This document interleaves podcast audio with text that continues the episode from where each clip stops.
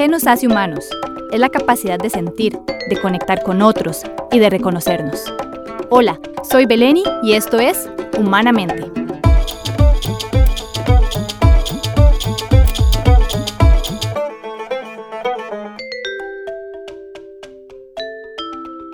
Muy buena vida para todas y todos ustedes, mis amigas y amigos de Humanamente.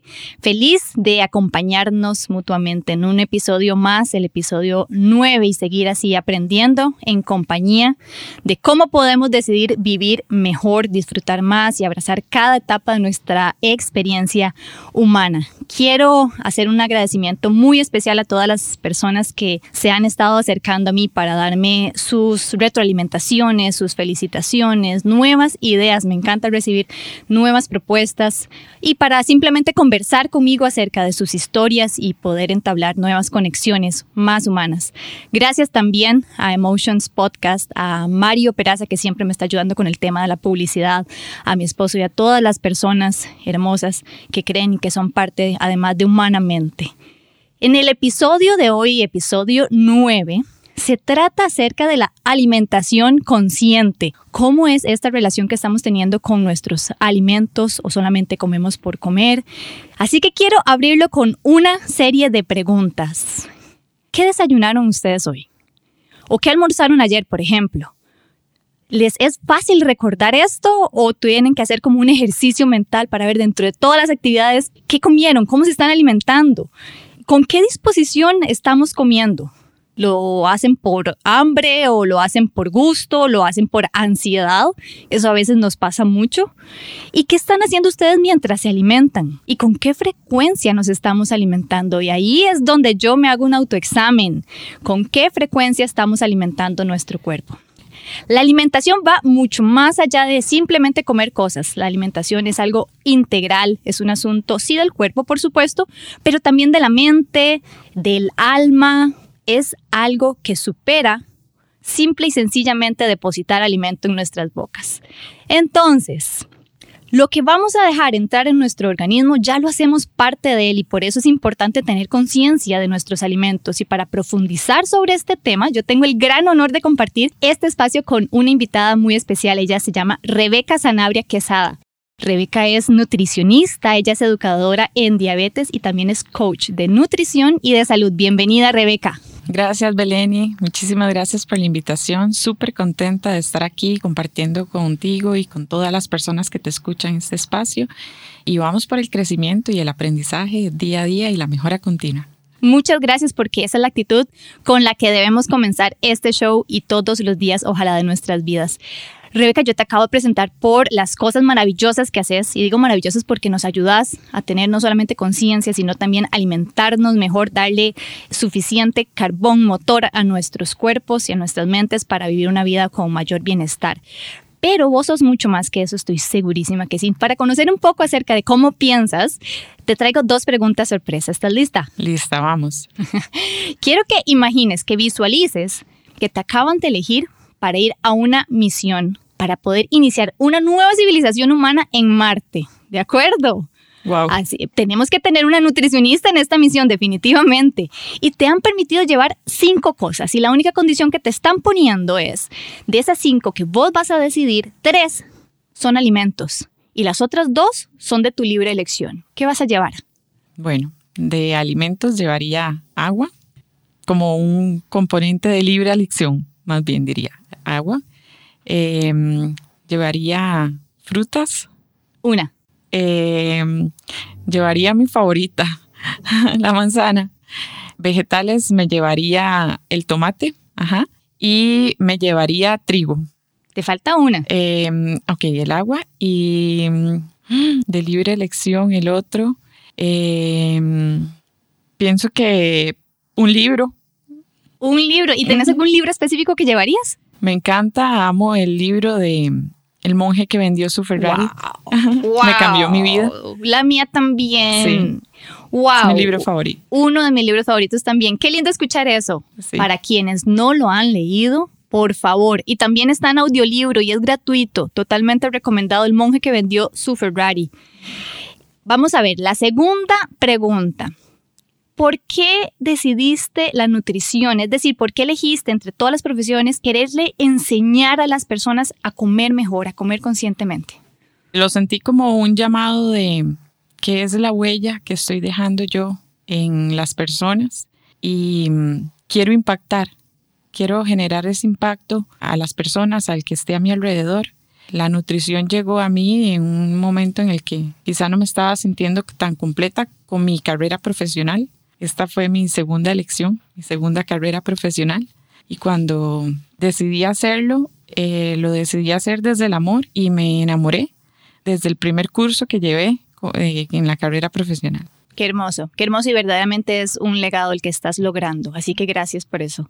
Hoy vamos a hablar de un tema que, por lo menos en, en este país, Costa Rica, puede ser todavía novedoso. Con suerte en muchos otros países sea algo bastante ya desarrollado. Cuando hablamos de alimentación consciente, pues a mí se me viene a la mente el tema del mindfulness, por ejemplo, se me viene a la mente tener como esta atención, esta concentración cuando yo estoy alimentando mi cuerpo independientemente de la hora en la que lo haga o el tiempo, ¿verdad?, de alimento en que lo haga. Pero, ¿qué es verdaderamente alimentarse conscientemente? Bueno, ya vos lo dijiste, en la parte de Occidente es una técnica bastante novedosa, digamos, en unos países más, en otras menos. Sin embargo, es una técnica que tiene muchísimos años y nace con el budismo desde el siglo IV al VI antes de, de Cristo. Y es una técnica de meditación, pero es una técnica de meditación centrada en la alimentación. Es ese tratar ese equilibrio y esa conexión entre nuestro cuerpo, mente y alma a través de los alimentos. Entonces vamos a hacer una selección de los alimentos basado en mis requerimientos orgánicos de acuerdo a mi etapa de la vida, teniendo plena conciencia de mis emociones, pero identificando mi propia sabiduría, o sea, haciendo ese llamado a mi propia intuición. Eso es para mí la alimentación consciente. Y eso suena verdaderamente hermoso, suena como algo que nos va a traer mucho bienestar, pero también me pongo a, pensar, ¿verdad? Habiendo tantos hábitos impregnados en nuestra cultura y que a veces, ¿verdad?, están como muy automatizados y, no los estamos cuestionando, pues debe ser un ejercicio al principio justamente consciente para poder ir cambiando la forma en la que yo tengo esta relación con los alimentos, desde la velocidad con la que como hasta hacer que este acto de comer sea intencional y no sea un acto ¿verdad? Obligatorio, de una necesidad fisiológica, como muchas personas también lo, lo han planteado. Y para poder entrar ahí, quisiera hacer una, hacer un pequeño resumen de cómo es la alimentación actual, por lo menos en este lado del mundo, ¿verdad? Que me parece que esa dieta convencional tiene algunos déficits, ¿verdad? Primero está muy basada en el tema de, de la industria cárnica, por ejemplo, con algunas deficiencias en, en, la alimentación de, a través de los vegetales y las frutas, ¿verdad? Le damos prioridad a otras cosas. Además, nuestros alimentos son muy procesados, refinados, tienen demasiada azúcar algunos. Eh, hay mucha exposición, por ejemplo, al mercurio, a insecticidas, pesticidas, todos los GMOs, digamos, con los que tienen contacto nuestros alimentos. Por un lado eso, luego está el tema de cuando son envasados, ¿verdad? El plástico que la lata, o sea, no solamente el contacto que tiene el alimento, sino después qué pasa con ese material. Y creo que por el estilo de vida que hemos decidido como humanidad adoptar a nuestra cultura, todo debe ser práctico y entre más práctico mejor, porque entre menos tiempo le tenga que depositar a esto, pues más le dedico yo a las cosas a las que les quiero dar prioridad y creo que la alimentación consciente es también darle prioridad a cómo estamos nutriendo nuestros organismos y nuestras mentes, como lo decías.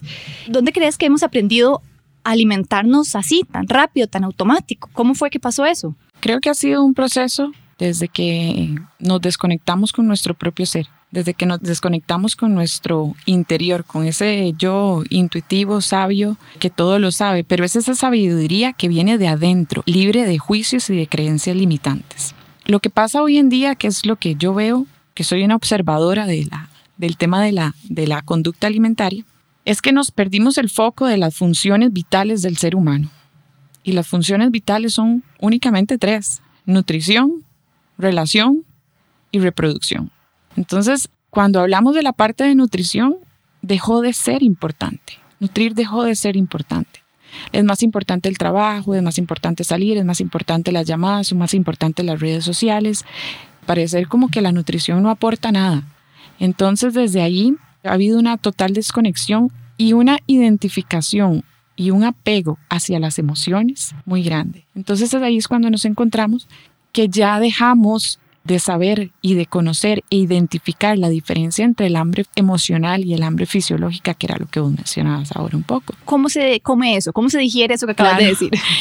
El hambre emocional es esa hambre que busca cumplir con los requerimientos orgánicos de acuerdo a mi etapa de la vida. No requiere lo mismo una persona adulta mayor que un niño, que un adolescente, que un bebé. El hambre fisiológica busca cumplir todos esos requerimientos de acuerdo a esa etapa de la vida. Ahora, ¿cómo sé yo que siento hambre fisiológica? El hambre fisiológica la siento porque va de forma gradual. Yo empiezo a sentir hambre y conforme pasa el tiempo voy aumentando. Ahora, el hambre fisiológica se quita con comer. Entonces, tenés hambre, te dan una manzana, te dan un banano, te dan un trozo de pan, te dan arroz. Vos comes eso y se te quita el hambre fisiológica. Y súper importante, el hambre fisiológica no se acompaña de culpa. Después de comer no vas a sentir culpa. Cuando hablamos del hambre emocional, el hambre emocional aparece de golpe, mira, es como un rayo. O sea, de pronto digo, tengo hambre. Y normalmente las personas se dicen, tengo ganas de comer algo, tengo ganas de algo y no sé qué es. El hambre emocional no se quita con comer, porque no es, el hambre emocional no es una respuesta orgánica, sino que es una respuesta que viene desde mis emociones. Entonces, si yo estoy comiendo eh, por rabia, por supuesto que no, mi cuerpo no mi emoción no necesita comida. Yo creo que necesita comida, sin embargo no necesita comida. Lo que necesita es encontrar paz, es tranquilidad. Pero yo le doy comida, de pronto me siento un poco bien, pero en cuanto dejo de comer, mi sensación de hambre emocional continúa, porque no he saneado mi, mi, rabia, no he, no he saneado mi emoción. Claro. Entonces no se va a quitar con comer. Entonces siempre hay que tener pendiente y presente qué hambre estoy sintiendo. Claro, ante los vacíos estoy entendiendo de darle atención a la situación que estoy viviendo, de las emociones que me están o estoy permitiendo que se me generen. Ante esos vacíos los lleno entonces con comida, ¿cierto? Al parecer la comida ha sido un bálsamo emocional. El otro día estaba escuchando a un doctor, se llama Carmelo Vizcarra. Carmelo Vizcarra dijo, hay que llenarse de vida para no llenarse de comida. Y yo pensé, además de eso, que tiene mucho sentido, hay que aceptar la realidad del momento para no renunciar al alimento. Porque es que eso es lo que yo he podido notar, no solamente en mi experiencia propia, sino, bueno, en clientes, en clientes y en amistades, familia, ¿verdad? Es que las emociones influyen tanto que al final o nos podemos atiborrar así un montón de, de alimento, alimento, alimento, o tal vez ni alimento, tal vez es comida, comida, comida, que ya vamos a ver la diferencia entre estos dos conceptos, o del todo rechazo ¿verdad? Porque no sé si les ha pasado cuando estamos enojados o alguna situación nos genera disgusto. Uf, el apetito se vuelve como cerrado, cerrado. Más bien nos volvemos inapetentes y rechazamos todo lo que tenga que ver con la nutrición. Claro, y Belén, y no es que estamos diciendo que las emociones sean algo malo. No quiero llevar ese mensaje, no es, no es mi intención. Somos seres emocionales. Como seres humanos vamos a sentir emociones. Lo que ha pasado es que perdimos la conciencia de esas emociones y dejamos que la emoción nos arrastre y nos lleve a tener ciertas conductas, ciertos comportamientos que no necesariamente benefician mi salud o no necesariamente ese comportamiento es lo que me identifica o como quiero hacerme ver. Entonces esa parte ahí con el tema de las emociones no es que está mal tener emociones. Ahora, cuando hablamos de la alimentación consciente, es esa alimentación en la que yo precisamente tengo conciencia de mis emociones, y la conciencia lo que dice es el equilibrio, es encontrar el equilibrio, la sabiduría y la aceptación de lo que es sin juicios. Entonces, cuando yo tengo una emoción, no es que yo voy a negar mi emoción, no, yo tengo que aprender a aceptar esa emoción sin enjuiciarla. Por supuesto, pero antes de llegar al tema del juicio, inclusive está en poder identificar qué es lo que yo estoy sintiendo, ¿verdad? Porque a veces es, no tengo hambre, no tengo hambre y ni siquiera estoy entendiendo por qué estoy inapetente. O lo contrario, ¿verdad? Eh, son las, no sé, 11 de la noche y empiezo a comer y comer y comer, comer, comer, comer. Y estoy tal vez haciendo un trabajo que me está generando estrés, pero yo no lo estoy sabiendo identificar y lo que estoy haciendo es gestionando ese estrés a través de atiborrarme. Con mi atiborrarme es esto, cuando usted empieza a comer sin parar, sin control, ¿verdad? Y de un pronto a otro te sentís lleno, ni siquiera saciado o satisfecho, te, sentís lleno y decís lo que vos decías en un principio y te sentís hasta culpable. A mí me gustó muchísimo buscar la diferencia entre alimento y un comestible, porque son cosas distintas y cuando vemos la etimología de estas palabras se entiende el por qué y me gustaría compartirlo, porque es bastante poderoso y a mí al menos me generó reflexión. Alimento viene del latín de un verbo que es alere, que es nutrir, crecer, criar, y del sufijo mento que significa medio o instrumento, o sea, el alimento es un medio para nutrir o un medio para crecer. Pero cuando hablamos de comestible, viene del latín comestibilis, que se puede traducir algo así como algo que se puede comer. Y que esto, a su vez, el tema de comer, el verbo comer, viene del latín comedere, que significa comer todo o devorar. ¿Vieron la diferencia entre medio para nutrir y devorar? La pregunta aquí es, ¿vos te alimentas o solo comes? es muy, muy, muy poderoso cuando lo pensamos de esa forma. Y claro, tenés toda la razón. Cuando hablas de, de nutrir, estamos hablando de que vamos a suplir nuestras necesidades fisiológicas, lo que te mencionaba antes, de acuerdo a la etapa de la vida. Cuando hablamos del comestible, no necesariamente ese comestible va a hacer la función de nutrir mi cuerpo.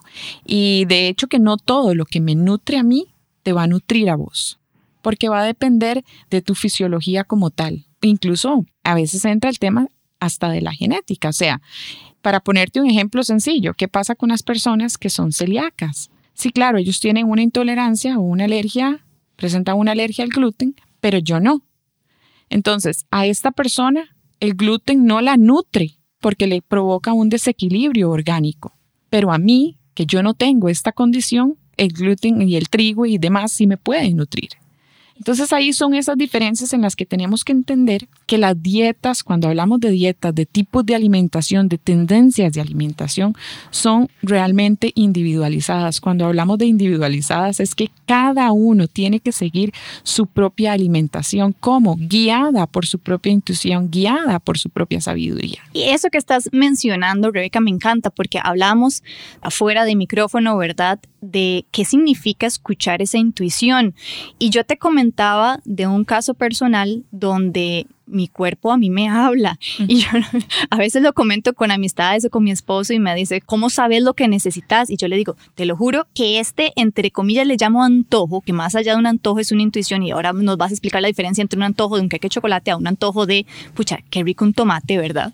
Y yo le decía, a mí me pasa, por ejemplo, que me levanto y digo, necesito comer ensalada, necesito comer ensalada y tengo un antojo de una ensalada y es extrañísimo, ¿verdad? Pensar en una ensalada en vez de un antojo, algo que podría parecer más sabroso. Y el otro día hablando con un amigo que es budista, le decía yo, mire, yo soy vegetariana, a veces hasta me convierto en media vegana y todo, pero hay días que me tengo un antojo de un pescado y yo digo, no puedo comerme el animal porque no me siento coherente, pero qué antojo. Y él me decía, no es que te querés comer el animal, es que hay algo, algún nutriente dentro de ese animal que tenés en este momento una, un déficit o una carencia en tu cuerpo y tu cuerpo te está pidiendo a gritos, dame de eso, puede ser el omega, puede ser cualquier cosa. Entonces podés sustituirlo, pero el hecho que puedas identificarlo en el momento y abastecerlo es amor propio, es nutrir ese cuerpo. Así funciona la intuición. Así funciona la intuición. Y todos somos seres intuitivos. O sea, todos, todos tenemos esa capacidad. Vos quizá la tenés un poco más presente, lo has logrado traerla más a tu hoy, a tu aquí ahora, pero todos la tenemos. Lo que pasa es que en muchas ocasiones la tenemos tan, tan oculta y le hemos puesto encima tantos velos y tantas vestiduras que nos cuesta mucho escucharla. Y lo que te comentaba igual ahora antes, la mejor forma de ver cómo nos alimentamos intuitivamente es observar a los niños a los niños pequeños, porque ya después de cierta edad ya han aprendido de ciertos juicios y de ciertas creencias, entonces vemos cómo van perdiendo su intuición. Pero un niño pequeño, Belén, y cuando está satisfecho, cuando ha saciado sus necesidades fisiológicas, no come más. Vos puedes ponerle algo que posiblemente sea su alimento favorito y sencillamente no te lo va a aceptar. Pasan días comiendo lo mismo, pasan días comiendo naranja, pasan días comiendo pan, pero es porque están siguiendo a su cuerpo, están escuchando lo que su cuerpo les dice, ellos tienen esa capacidad. ¿Qué es lo que pasa? Que conforme vamos creciendo nos vamos llenando de juicios y nos vamos llenando de creencias. Entonces empezamos a decir, no, es que no se puede desperdiciar, la comida no se desperdicia, entonces tengo que comérmela toda. No, qué vergüenza, ¿cómo voy a decir que no? Uy, eso es de personas mal educadas. Empezamos a ponerle tantos velos a esa intuición, a la vergüenza, a la culpa y demás, que cuando ya estamos en una etapa adulta no somos capaces de escuchar eso, pero claro que nuestro cuerpo nos lo dice. Incluso si pensás en las mujeres embarazadas, se dice que cuando tienen algún antojo fuerte de algo, es porque están teniendo un déficit de algún nutriente. En algún momento escuché que habían algunas que les daba incluso hasta por comer tierra. Entonces, por ahí que había un mayor déficit de hierro. Entonces no era en la tierra lo que, lo que necesitaban comer, claro está, ¿verdad? Pero sí cumplir las demandas de hierro de su, de su organismo. Eso es lo que pasa con los niños. Esa es la intuición. Mi cuerpo me dice, o sea, y mi cuerpo me dirige a través de la intuición de una forma sabia. Jamás la intuición me va a llevar por el camino erróneo. La intuición es, y lo cuando vos comes por intuición, vas a tener un estilo de alimentación que no trae culpa. La culpa es súper importante en el tema de la alimentación porque nos dice mucho. Eso te iba a preguntar. La diferencia entre seguir esta intuición y un antojo por otro tipo de placeres va a ser una alerta, un indicador, por ejemplo, de culpa. Si en una yo empiezo a sentirme como avergonzada de lo que estoy deseando y todo, y en la otra voy a sentir como, como, no sé, felicidad quizá.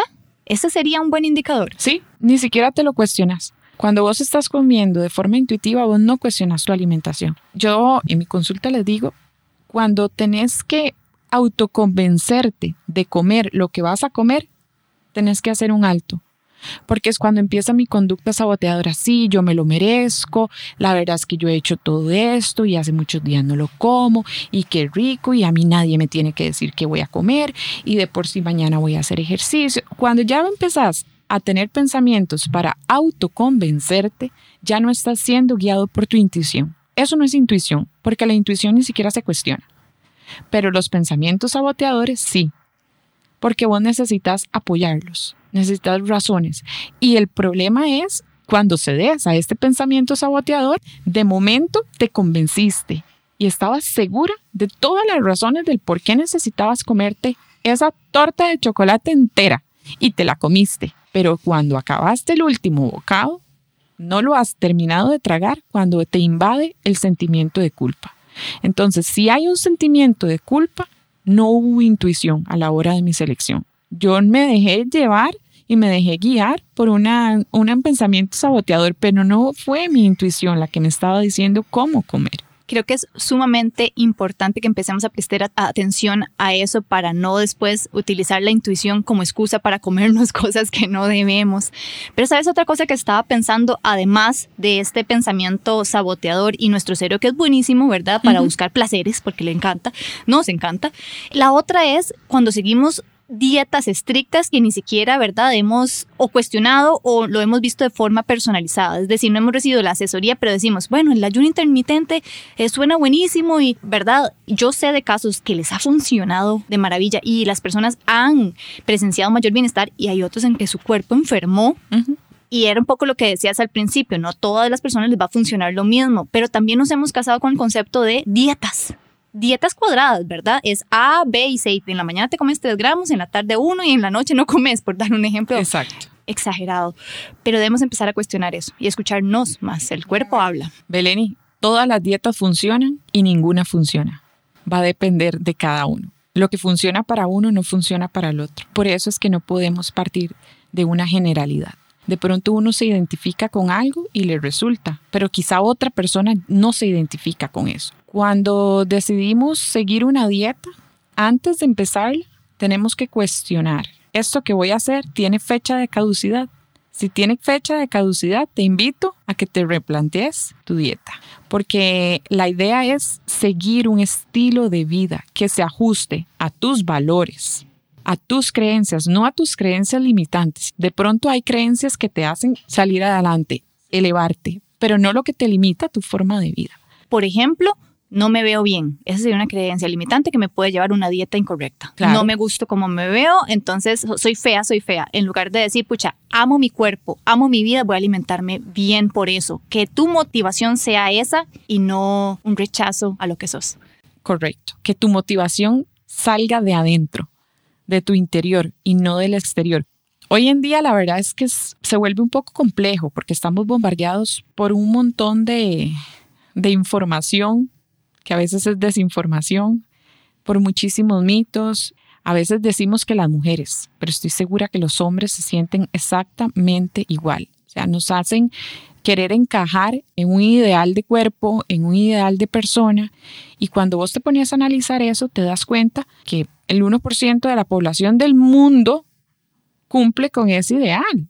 Y digo, qué lindo, o sea, lo más lindo y lo más rico de la humanidad es que todos somos distintos, todos le aportamos al mundo nuestra propia esencia. ¿Qué sería del mundo si todos fuéramos iguales, si todos luciéramos físicamente iguales, si todos pensáramos iguales? No me lo puedo ni imaginar. No, quisiera vivir en ese mundo. Me encanta el mundo en el que vivo porque aprendo de cada persona. Por supuesto. Todos los días crezco. Por supuesto, y es lo que hace hermosa la convivencia, interesante, la experiencia humana y las conexiones también humanas. Pero para que esto sea desarrollado plenamente tenemos que entrar en mucha conexión con quiénes somos, qué necesitamos para estar mejor, qué necesitamos ingerir y por qué lo estamos también ingiriendo. ¿Verdad que hablábamos en un principio de la relación con el tema de las emociones y las emociones son también el origen de enfermedades después orgánicas, lo que se llama, digamos, somatizar algún estado psicológico o emocional. Por ejemplo, podríamos hablar del estrés, la ansiedad, la depresión, etcétera. Se dice que hay diferentes estudios, pero desde un 80 hasta un 90% de las enfermedades que experimentamos los seres humanos provienen de nuestro estado psicológico y no de un tema 100% orgánico, ¿verdad? Que podría ser, por ejemplo, algo hereditario, algo en nuestros químicos en el cerebro, etcétera. Y una de las enfermedades, digamos, psicológicas que más nos afectan en el tema de la alimentación es la ansiedad cuando hablamos de ansiedad es esta reacción automática que nos prepara para enfrentarnos hacia amenazas, pero estas amenazas no necesariamente tienen que ser reales, pueden ser hasta amenazas imaginarias que hemos creado y nos llevan a un estado mental de estar siempre pensando en el futuro, lo que podría pasar y lo peor es que tenemos la tendencia a pensar que eso que podría pasar va a ser lo peor, va a ser el peor escenario. Entonces esto resulta en algunas emociones que pueden ir desde la angustia, el miedo, la inquietud, la preocupación y esto nos enferma el cuerpo porque estamos segregando, ¿verdad? Neurotransmisores que lo están, están entrando en contacto con órganos vitales, con músculos, con la piel, ahí es donde empezamos a ver nuestras manos que empiezan a resecarse, migrañas, cada persona pues lo siente diferente, ¿verdad? Y a mí esto me trae a la memoria un proverbio que leí que decía, el ser humano, ¿verdad? Come, y de lo que come, dice, un cuarto es para alimentarse a sí mismo y las otras tres cuartas partes es para alimentar a su médico. Es decir, como nosotros no estamos en un sistema que nos eduque a gestionar una educación emocional, lo que hacemos es irnos por el lado de la comida. Es como una solución muy sencilla si no optamos por otras, por ejemplo, las dependencias a fármacos o otras cosas. Pero la comida es una que en teoría es de las menos satanizadas popularmente. Entonces comemos, comemos, comemos, como lo hablamos en un principio y al final no comemos, ojo, no nos alimentamos y al final estamos también manteniendo al médico y dicen, el médico es solamente, o el terapeuta es un medio que te va a ayudar a vos a sanarte, porque el médico no sana, el que sana es el cuerpo. Correcto. Lo que estás mencionando es totalmente claro. Mi estado emocional se expresa con un montón de enfermedades y patologías que cuando empezamos a analizarlas y estudiarlas, nos damos cuenta que la raíz del problema está en otro lado. Pensemos en población con cierto grado de sobrepeso o de obesidad y creemos que el problema es el sobrepeso, la obesidad, los kilos que tenga además. Cuando vos empezás a analizar eso, vas a encontrar una serie de hábitos y aún así, Beleni, los hábitos no son el problema. Y si vas más allá, te das cuenta que ese hábito tiene un sistema de recompensa que lo acompaña una emoción. Entonces volvemos al tema de las emociones. Una persona que tiene sobrepeso o obesidad no necesita bajar de peso. Lo que necesita quizá es ser consciente de sus emociones, abrazarlas, no enjuiciarlas. Cuando hablamos esto de, otra vez regresando a la conciencia, ¿verdad? Es el tema de no emitir juicios y vivir en presencia y vivir presentes es solo aceptando, es solo aceptando la realidad, sin juicios. Entonces es aceptar la tristeza más que enjuiciarla. Es aceptar el estrés, pero no enjuiciarlo. Y menos identificarnos con eso, porque es que nos hemos identificado tanto con nuestros estados emocionales, que creemos que somos eso. Entonces estoy tan identificada con la tristeza que la tristeza es mía. la abrazo, la agarro, la mantengo y hago todo para seguir sintiendo tristeza, porque como es mía, no quiero perder algo de lo que me pertenece. Claro. Es como querer perder el brazo, la pierna, o sea, no sé, es mía. Entonces no voy a hacer nada por perder mi tristeza y voy a seguir amarrado a mi tristeza. Entonces, cada vez de que yo siento tristeza, como porque como incluso me hace sentir más tristeza, pero como la tristeza es tan mía, voy a seguir comiendo. Me meto en ese ciclo porque me identifiqué totalmente con esa emoción. Y la emoción son estados, pero no somos nosotros. Una emoción no te define, es solo un estado causado por alguna situación, causado por la interpretación que vos le diste a un hecho y que hiciste de ese hecho tu realidad. Claro, y qué diferente en este escenario donde hay dolor, por ejemplo, o tristeza si hoy yo me siento triste y lo logro identificar, lo que yo siempre he dicho es, por favor, no tratemos de alzar muros como si se pudiera tapar y pudiéramos dejar de sentirlo solamente porque me volví reactiva o, me quise distraer con información, eh, no sé, televisión, salir a tomar, o sea, no tratemos de tapar una emoción tan humana que necesita ser atendida, porque si no las consecuencias psicosomáticas, es decir, orgánicas, después posteriores, van a ser peor. Pero qué interesante es si yo, y me puedo pensar en mis propios casos, cuando yo me he sentido con dolor, en lugar de comer mucho, me vuelvo inapetente, o sea, se me cierra completamente el estómago. Pero abrazando la emoción, identificándola y gestionándola, yo digo, si mi cuerpo me está diciendo no ocupas hoy eh, o en estas próximas horas alimento, no le voy a dar un alimento, que es muy diferente a lo que estás diciendo, claro, me apropio la emoción, me convierto en la emoción y una semana entera no comí. ¿verdad? Y entro en una crisis. Y además enfermo mi cuerpo, que ya de por sí yo ya estaba cargando un dolor emocional y ahora cargo un dolor físico porque acabo de enfermar mi cuerpo. Ojo la diferencia, ¿verdad? Sí. Qué interesante. También el tema de, mm, la alimentación está muy relacionada con, el cáncer, por ejemplo. Estaba leyendo varias investigaciones que hablan sobre la relación con la carne roja, por ejemplo, y cómo recomiendan las personas que investigan estos temas tener un mejor balance entre carnes y ojalá que sean blancas, por ejemplo, y más vegetales. Incluso la Organización Mundial de la Salud que es un ente que hace bastantes investigaciones y demás con respecto a la alimentación, apunta que los riesgos de padecer cáncer gástrico, de mama, de próstata, de colon aumentan cuando más del 35% de las calorías de tu dieta están basadas en carnes. Y mm, a veces nos encontramos con valores realmente altos con respecto al 35%, ¿verdad? O sea, quiere decir que sí le estamos dando un valor demasiado alto al producto de carnes y sobre todo de carnes rojas. Lo que se busca siempre es un consumo mayor de carnes blancas, incluso por qué no hacer uno o dos días por semana de una dieta vegetariana, ¿verdad? Se recomienda comer carnes rojas de cero veces a dos veces por semana. Y cuando hablamos de dos veces por semana, literal dos veces por semana, no dos días por semana que es distinto. Obviamente, la disminución de todos los productos altamente procesados, como los embutidos, que tienen un montón de, sales para curar el embutido y demás, para darle, elongar la vida, que sí se ha visto que aumentan el riesgo de padecer ciertos tipos de cáncer. Ahora, con las enfermedades y el cáncer sobre todo, pues no es solo la alimentación, ¿verdad? También sí, no, hay que cuidar un montón de factores que están alrededor, como el fumado, el alcoholismo, el sedentarismo, el estrés, tu salud emocional, tu salud familiar, o sea, es un asunto muy integral. Por supuesto que la alimentación aporta un porcentaje bastante interesante. Entonces, esto nos deja como enseñanza o un recordatorio para otras personas que están entrando en esta conciencia de que la alimentación tiene absoluta y completa influencia sobre nuestro bienestar y nuestra salud mental y también física. Influencia directa, Belini. No hablamos ni siquiera de, de, un factor indirecto, sino que impacta directamente tu estado de salud.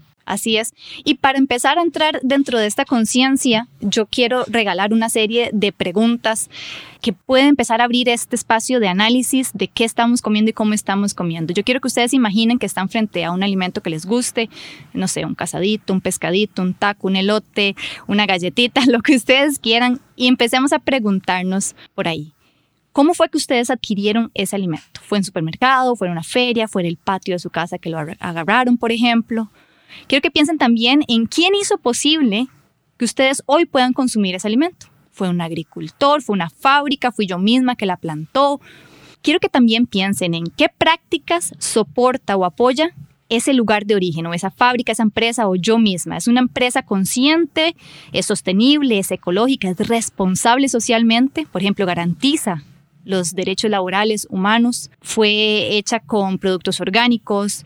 Si es pescado, por ejemplo, se utilizó un método como pesca de arrastre, cuántas especies murieron para que yo pudiera comer hoy este pescado aquí. Yo sé, empezamos a, encoger hombritos porque aquí es donde decimos, pucha, nada de esto lo pensamos cuando consumimos algún alimento. ¿Cuánto tiempo tardó en crearse ese alimento para llegar a mi plato. ¿Fueron 30 años de crecimiento de un árbol para poderme comer este mango o fueron dos años de crecimiento de esta tilapia? Por ejemplo, la Coca-Cola, ¿verdad? Cuando consumimos botellas de Coca, Pepsi, lo que les guste a ustedes. No sé si ustedes sabían que Coca-Cola puede crear hasta 200 mil botellas de plástico por minuto. Estamos hablando de 3 millones de toneladas anualmente. ¿Y ustedes saben cuál es el plástico más visible que está contaminando actualmente nuestros mares? Son los envoltorios de nuestros alimentos en un 18%. Las tapas de las botellas de nuestras bebidas en un 16% y en un 12% ya las botellas en sí. Así que mm, no sé si han visto estos eh, documentales que hay ahora sobre la contaminación en los mares, pero las botellas más vistas son las de Coca y Pepsi.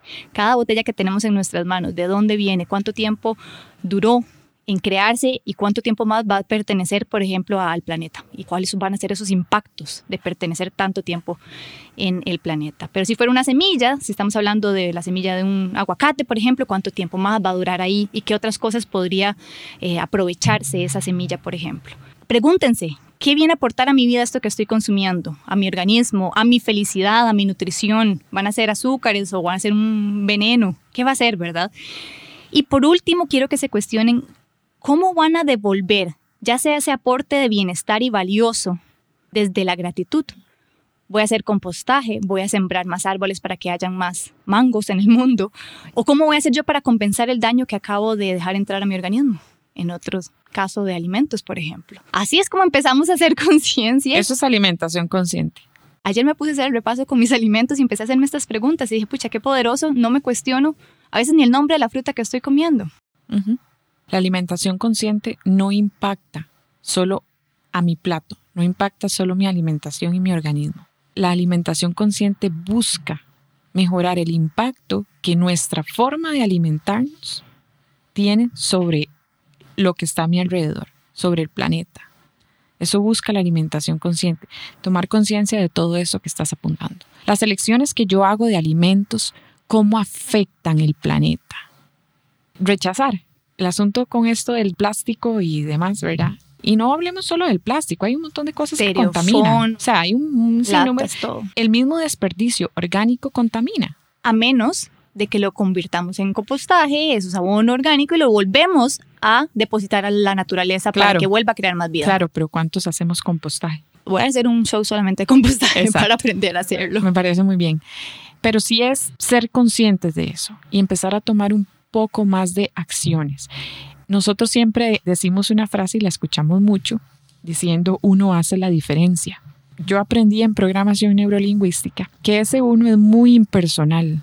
¿Y qué tal si cambiamos ese uno hace la diferencia por yo hago la diferencia? Con un acto a la vez, una pequeña cosa. Si todos nos dedicamos a contribuir con una pequeña cosa, te garantizo que el mundo se convierte en algo distinto a lo que tenemos hoy.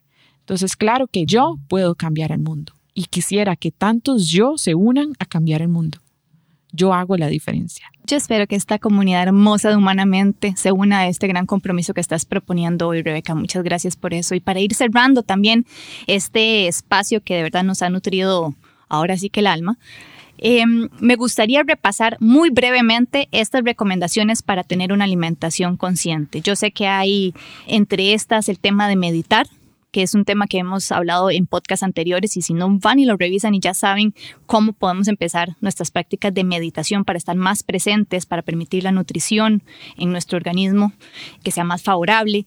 Otra práctica que me parece que has compartido es la de no tener los celulares ni de otro tipo de dispositivos mientras comemos.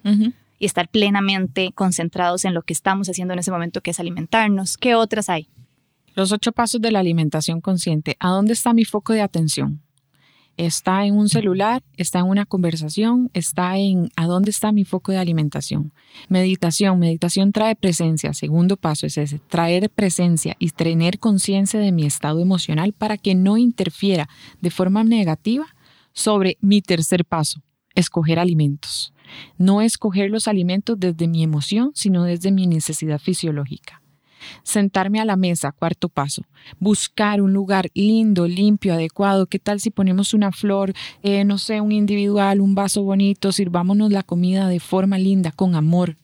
Quinto paso, agradecer desde el agradecimiento. El agradecimiento es un acto de amor y desde el amor todo florece, todo crece. Agradezcamos por lo que tenemos en el plato, por lo que fuimos capaces de hacer, por lo que elegimos, por lo que no elegimos, por lo que aceptamos, por lo que rechazamos. Agradezcamos todo eso. En el budismo hay un tipo de agradecimiento cuando comemos que quiero compartir porque me parece hermoso y cada vez que yo lo hago de verdad me hace conectar con ese alimento.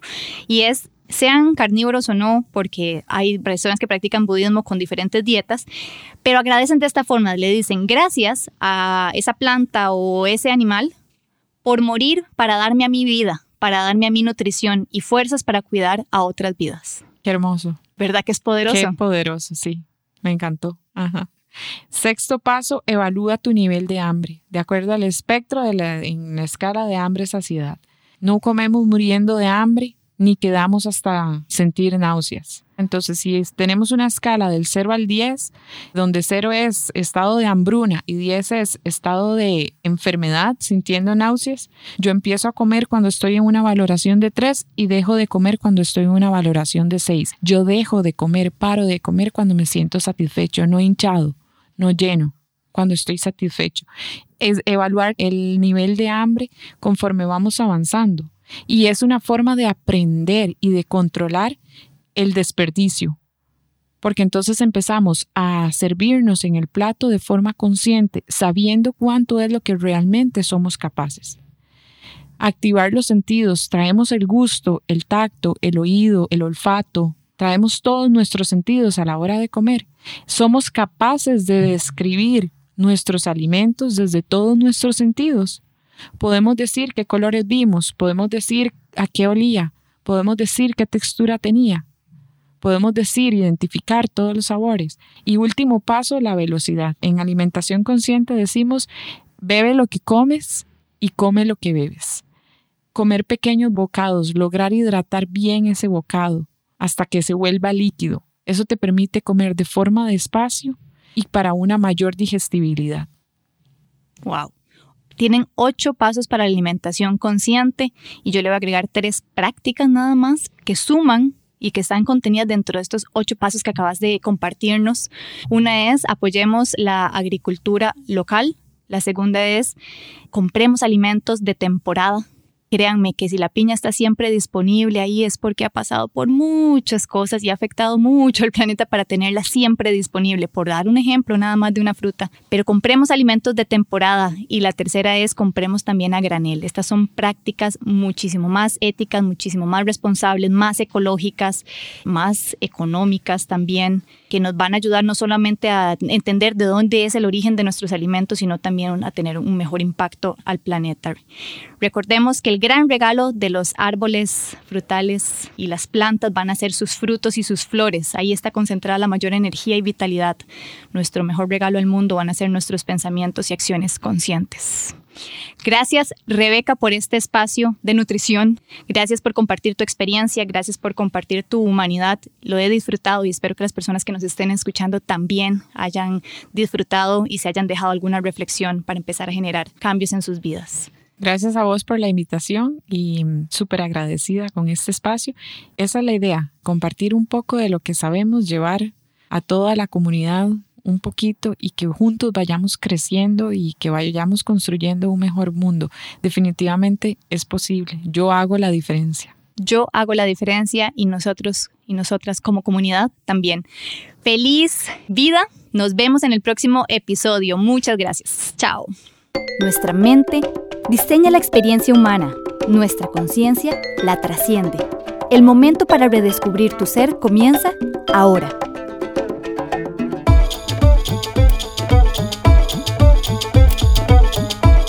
Esto fue una producción de emotionspodcast.com.